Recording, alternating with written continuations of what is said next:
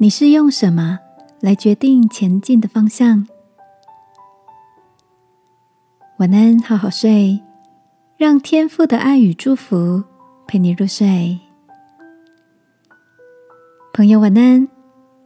今天的你心情好吗？最近同事聊起他的儿子，大学刚毕业。读的是很多人竞争的商业科系，而这却不是他的兴趣。毕业之后的他感到很迷惘，想要从事自己有热情的摄影行业，却因为不是本科系，害怕因此找不到工作，一直踌躇不前，不知道该如何是好。我回想起大学毕业时候的自己。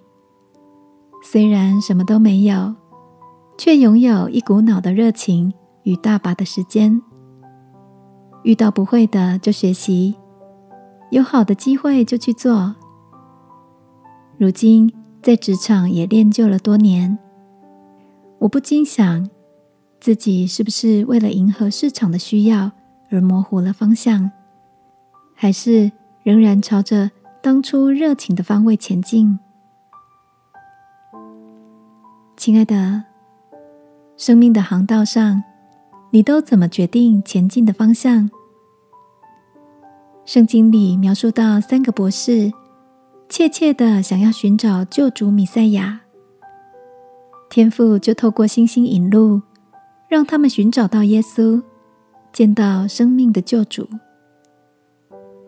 主耶稣答应我们：你们祈求，就给你们；寻找，就寻见。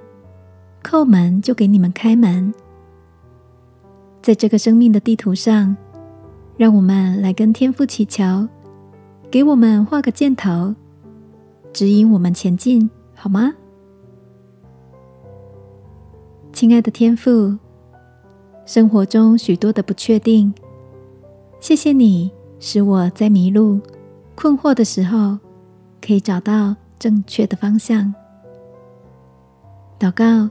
奉耶稣基督的名，阿门。